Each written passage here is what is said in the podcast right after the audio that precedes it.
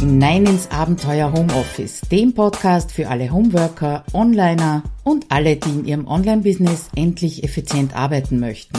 Schön, dass du dir die Zeit nimmst und dabei bist. Hallo, Claudia Koscheda hier wieder aus dem Abenteuer Homeoffice und heute freue ich mich wie immer besonders, dass du dabei bist. Ja, man könnte fast sagen, diesen Artikel beziehungsweise die dazugehörige Episode, die habe ich schon lange aufgeschoben. Ich habe nachgeschaut und habe gesehen, dass ich das Kärtchen für diese Episode oder den Artikel im Juni 2020 auf meine Ideenliste aufgenommen habe, die ich eben in meiner Contentplanung drinnen habe. Ja, und in diesen zwei Jahren ist dieses Kärtchen äh, mal auf dem Plan gestanden, dann wieder auf die Ideenliste gekommen und hin und her geschoben worden. Du hörst es vielleicht schon. Es geht um die Aufschieberitis und ich bin mir nicht so ganz sicher, warum ich es aufgeschoben habe. Vielleicht, weil tausende Ergebnisse zu dem Suchbegriff Aufschieberitis bei Google rauskommen oder weil ganze Bücher drüber geschrieben worden sind. Warum auch immer. Ich habe mich dazu durchgerungen, diesen Artikel jetzt zu schreiben und dir meine besten Tipps gegen Aufschieberitis mitzugeben. Ja, den Studentenscherz, den hast du sicher schon mal gehört. Meine Wohnung war noch nie so sauber wie vor der Abschlussprüfung, weil Studenten sitzen dann natürlich zu Hause in ihrer Wohnung an ihrem Computer. Ja, und die Möglichkeiten, sich abzulenken und aufzuschieben damit, die sind natürlich fast unbegrenzt. Ja, und so ähnlich könnte dir auch gehen, weil du selbstständig bist und im Homeoffice arbeitest. Es gibt einfach so viel Gelegenheiten, irgendwas anderes zu tun, als das, was auf deiner To-Do-Liste steht. Und es gibt keinen Chef, keine Kollegen, die von dir irgendwelche Ergebnisse einfordern und dich damit natürlich von deiner Aufschieberitis abhalten. Nehmen wir an, du weißt ganz genau, was du tun solltest, du weißt sogar, warum du es erledigen solltest, aber du tust es nicht. Und so wie viele meiner Kundinnen, zumindest bevor sie mit mir angefangen haben zu arbeiten, äh, fragst du dich vielleicht auch immer wieder vom Kopf her, verstehe ich ja, dass ich das nicht aufschieben sollte, aber warum tue ich es denn nicht einfach? Und mit diesem Artikel, dieser Episode, äh, starte ich den Versuch, dir Strategien an die Hand zu geben, mit denen du eben deine Aufschieberitis überwinden kannst. Kurz zusammengefasst, warum, worum geht's? Erst einmal, ich verstehe nicht, warum ich so viel aufschiebe. Dann habe ich ein paar Tipps gegen Prokrastination für dich, ein paar meiner persönlichen Strategien dagegen. Was ich also tue, ja, ich schiebe auch auf, wie du gehört hast. Und dann ist noch ein Punkt, äh, die Überlegung, ob es irgendwas Positives an Prokrastination gibt.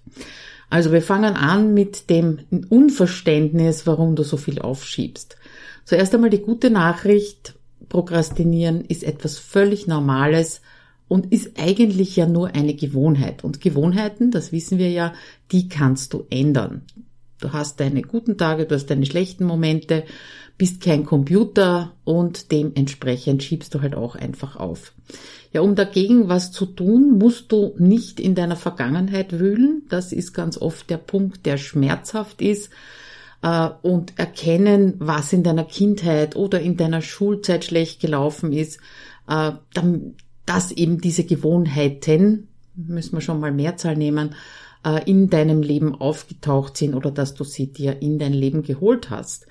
Aber was du tun kannst, ist, dass du deine persönlichen Auslöser für dieses auf die lange Bank schieben kennenlernst und dann eben deine individuellen Gegenstrategien entwickelst und damit natürlich die Aufschieberitis zum großen Teil überwindest. Wird nicht 100% funktionieren, aber wie gesagt, wir sind ja alle keine Computer.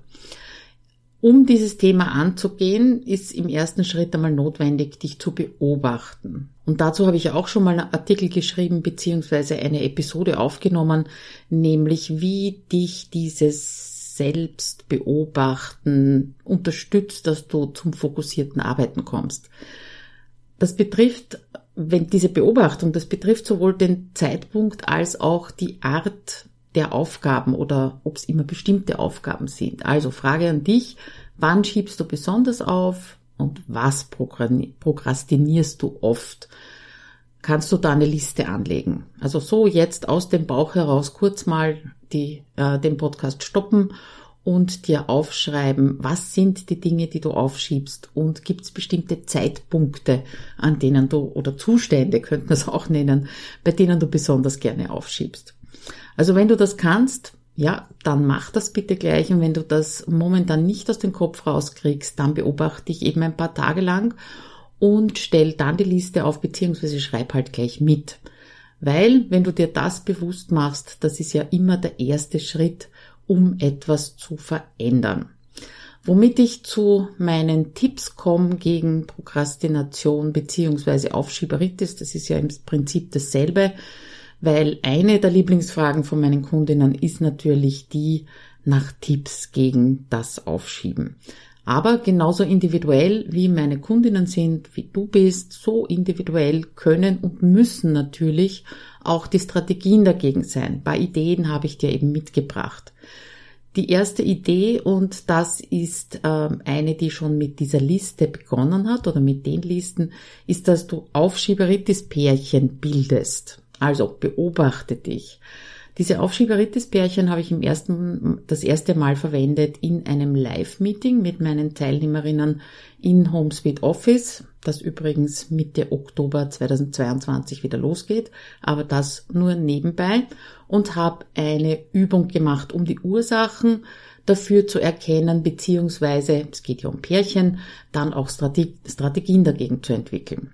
Also zuerst haben wir in einer Liste, beziehungsweise war damals eine Mindmap, alle Tätigkeiten gesammelt, bei denen sie nicht in Schwung gekommen sind. War durchaus eindrucksvoll und ein paar Dinge, die da drauf gestanden sind, kennst du vielleicht auch. Einmal waren es die Altlasten aufarbeiten, also insbesondere wenn es um Buchhaltung gegangen ist oder um Ablage. Dann, ja, jeder Formular- und Behördenkram. Das ist also so meine persönliche Schwachstelle. Damit kann ich gar nicht. Interessanterweise auch telefonieren war auf dieser Liste, also jemanden aktiv anzurufen. Und da geht es also nicht nur um Akquisition, sondern zum Beispiel eben auch um Behörden. Dann stand noch drauf äh, Verkaufstexte schreiben und zwar egal, ob das jetzt Landingpages sind oder auch Verkaufs-E-Mails. Ja, und natürlich Blogartikel schreiben oder Content produzieren im Allgemeinen. Das war also der erste Teil, die Tätigkeiten, die sie aufschieben. Dann haben sie überlegt, wann sie aufschieben, also Zeitpunkt, Zustand, ja. Und manchmal sind die Ursachen ganz profan, wenn noch genügend Zeit übrig ist zum Beispiel. Das heißt, es ist kein Zeitdruck vorhanden und schon gar kein dringender Zeitdruck vorhanden. Spannend habe ich auch gefunden die Aussage, wenn Sie gerade genug Geld haben. Das bedeutet also, äh, die letzte Verkaufsaktion war zum Beispiel gut oder es kommen regelmäßige Kunden. Das heißt, Sie müssen sich rein theoretisch, Rufzeichen, nicht um Marketing und ähnliches kümmern, dann wird aufgeschoben, nämlich genau das, Marketing, Content produzieren zum Beispiel.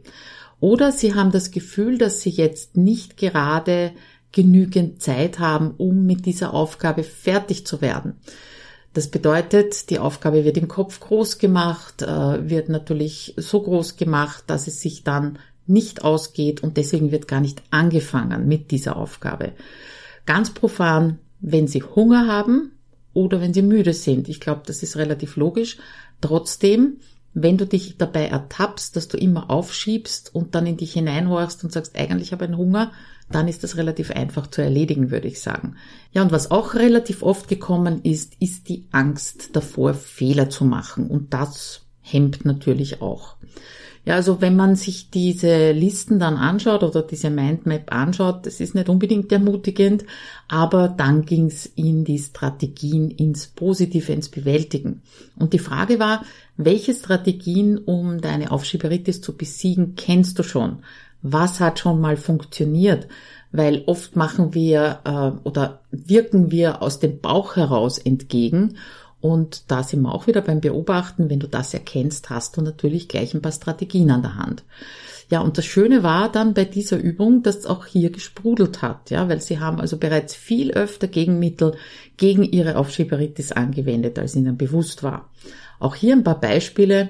Das ganz einfachste Hilfe holen. ja, oder einen Buddy an die Seite holen, der halt diesen unter Anführungszeichen Druck äh, entstehen lässt. Oder eine Prokrastinationsaufgabe erledigen. Was das ist, kommt später. Dann das äh, berühmte, von mir immer wieder betonte Denken vom Tun trennen. Das heißt, zuerst nachdenken, zuerst aufschreiben, was ist denn überhaupt alles zu tun, zuerst in kleine Schritte zerteilen und dann für Schritt für Schritt tun. Ja, was auch kam, einfach dagegen entscheiden. Einfach entscheiden, dass du das jetzt nicht tust oder überhaupt nicht tust.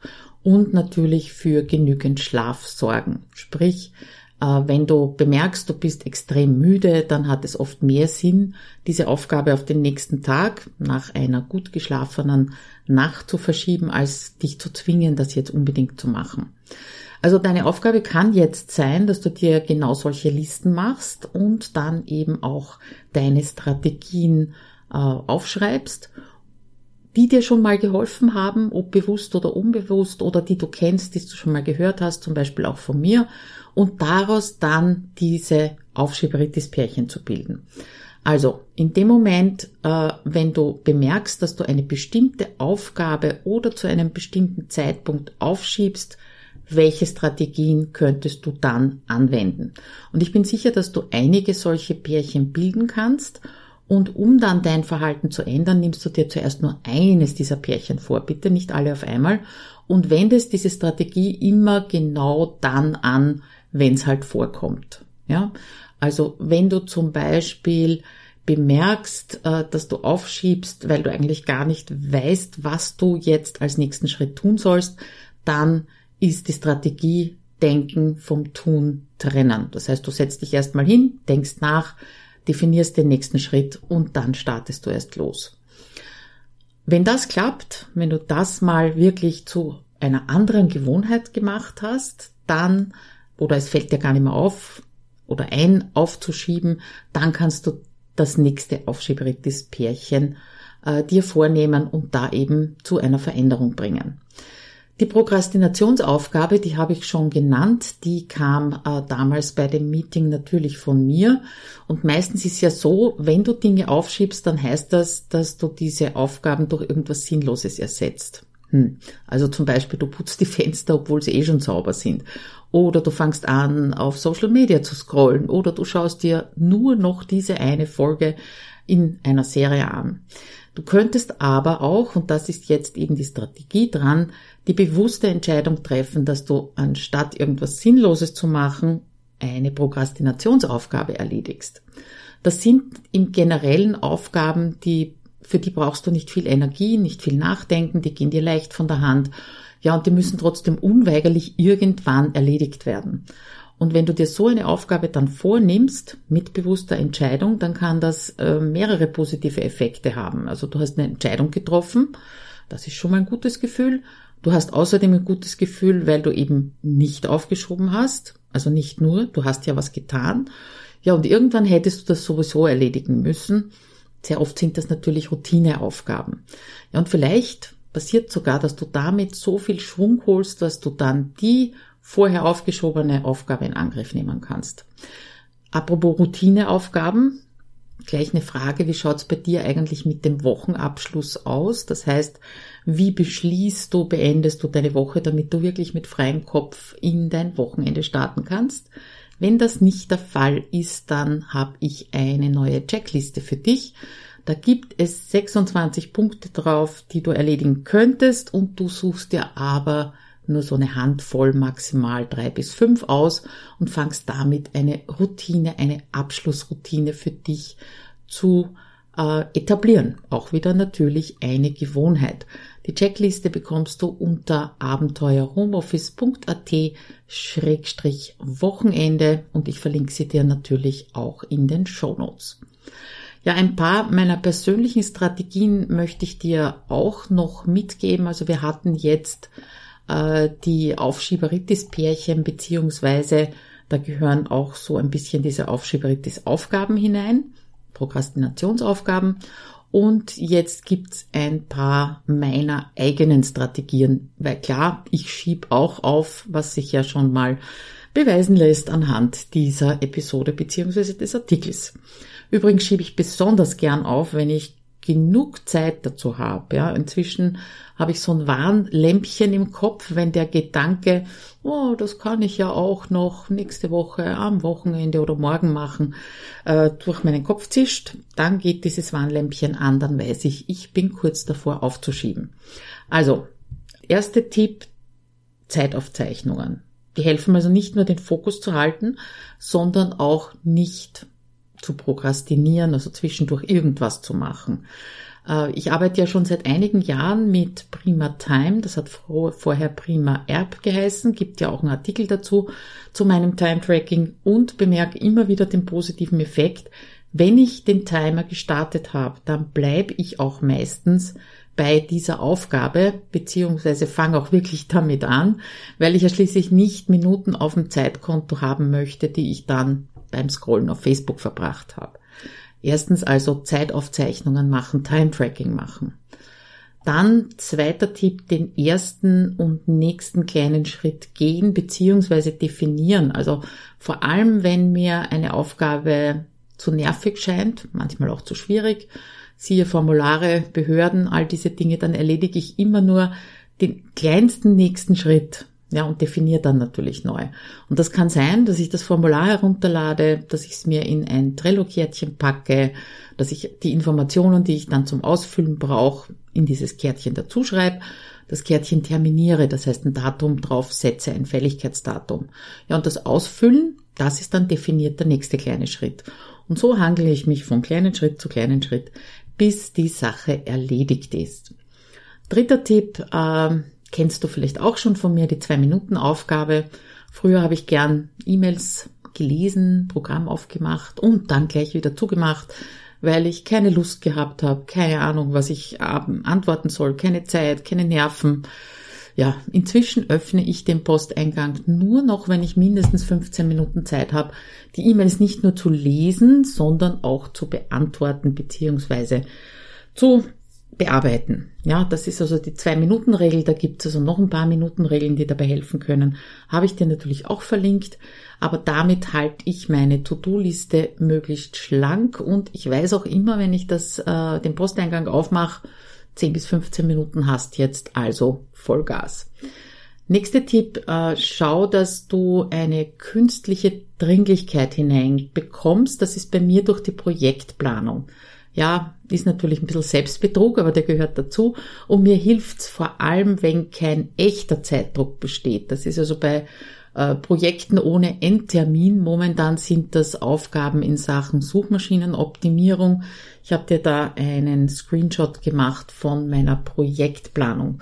Projektplanung heißt bei mir in Trello, ich habe für jede Kalenderwoche eine Liste und da kommen eben die Tätigkeiten oder die Aufgaben zu meinen Projekten hinein. Projekte sind Webinare oder eben Suchmaschinenoptimierung oder auch eine andere Fortbildung oder auch ein Online-Kurs, der startet, ein Launch, den ich durchmache. Ähm, und da sind momentan eben Suchmaschinenaufgaben. Ich habe da in der KW 29 zum Beispiel drinnen stehen, Social Media Profile updaten, in der KW 30 Silo Page für Contentplanung machen, KW 31 Trello Artikel überarbeiten. Ja, das ist es. Funktioniert allerdings nur, weil Aufgaben auf dem Projekteboard für mich natürlich nach der Betreuung meiner Kursgruppen absolute Priorität haben. Das heißt, zuerst habe ich mir angewöhnt, dass diese Listen, diese Wochenlisten aus dem Projekteboard absolute Priorität haben und dann kann man solche Dinge zum Beispiel auch hineinpacken. Nächster Tipp mit der richtigen Musik. Also gerade fürs Schreiben habe ich mich in den letzten Jahren fast äh, unabsichtlich mit Musik konditioniert. Das heißt nicht in den letzten Jahren, eigentlich in den ersten Jahren meines Bloggens. Das hat ja so 2011 angefangen. Und es gibt ein paar Alben, die habe ich damals auf und ab gehört. Und zwar relativ lang. Und gleichzeitig eben auch viel geschrieben. Und irgendwann habe ich dann bemerkt, dass ich wesentlich leichter ins Schreiben komme, wenn ich eine dieser beiden Alben aufdrehe ja, das war also wirklich, als hätte ich einen Schalter umgelegt, funktioniert heute noch. Und genau das habe ich nämlich gemacht, als ich mich an diesen Artikel gewagt habe. Ja, und wenn du dich jetzt fragst, welche Alben sind das, dann ist das von Amos Lee, heißt Amos Lee, äh, das Album und von Eric Clapton das Unplugged. Ich glaube, das ist auch schon etwas älter. Ja, äh, was auch noch hilft, ist natürlich ein eigenes Arbeitsthema. Das habe ich erst seit meine Tochter ausgezogen ist. Davor habe ich also im Wohnzimmer gearbeitet. Auch da gab es eine Strategie. Ich habe mir Kopfhörer aufgesetzt, ganz ohne Musik auch manchmal. Zack, ich war im Arbeitsmodus. Also, deine Aufschieberitis kann auch daran liegen, dass du eigentlich im Familien- oder im Freizeitmodus bist und es nicht schaffst, in deinen produktiven Arbeitsmodus zu kommen. Da kann eben sowas wie Musik oder auch Kopfhörer aufsetzen helfen.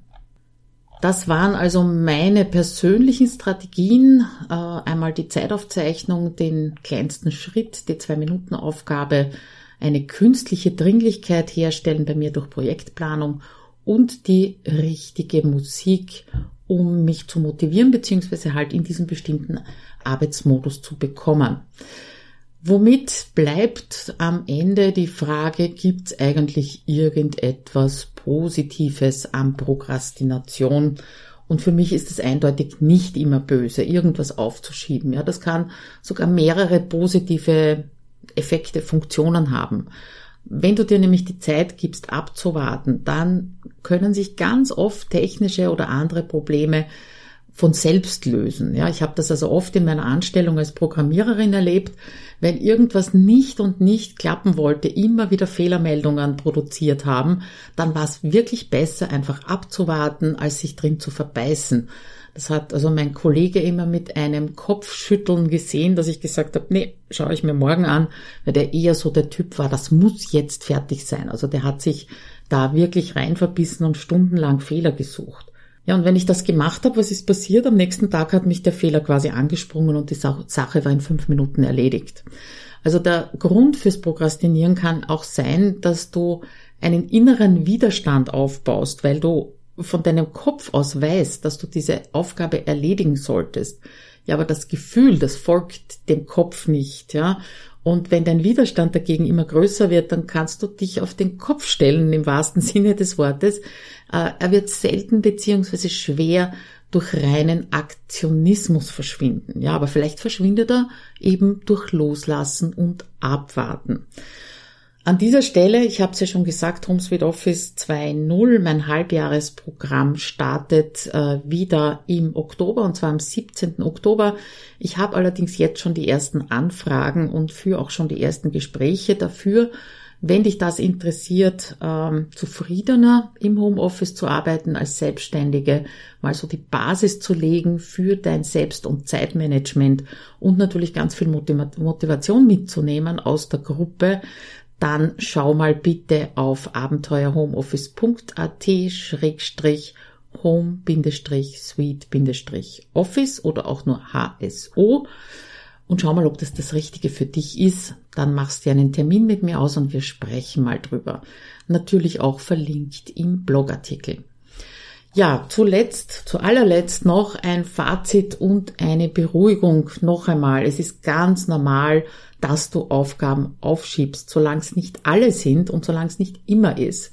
Also mach dir einfach bewusst, dass jede Aufschieberitis-Aktion dazu führt, dass du die entsprechende Aufgabe in deinem Kopf unnötig groß machst, dass du die richtig aufblast, ja, stell dir das so vor, das ist so ein kleiner, kleiner Luftballon und jedes Mal, wenn du es nicht erledigst und wieder weiterschiebst, pustest du da was hinein und das Ding wird immer größer. Und ich höre ganz oft von meinen Kundinnen, wenn sie eben in HomeSuite Office zum Beispiel bei den Coworking-Tagen dabei sind und sich vornehmen, das mache ich heute, um so das Commitment reinzukriegen. Ja, und dann sagen sie, wenn ich gewusst hätte, dass das in zehn Minuten erledigt ist, hätte ich es nicht so lange aufgeschoben. Das ist eben, wenn du die Aufgaben aufschiebst und sie immer größer machst.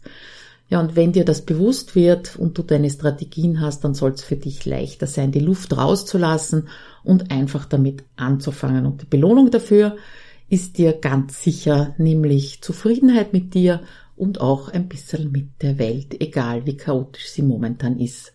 Und damit wünsche ich dir eine gute Zeit bis zur nächsten Episode und würde mich natürlich freuen, wenn wir uns sprechen, und zwar darüber, ob Homes with Office 2.0 ab Oktober 2022 das Richtige für dich ist. Bis dann. Ciao.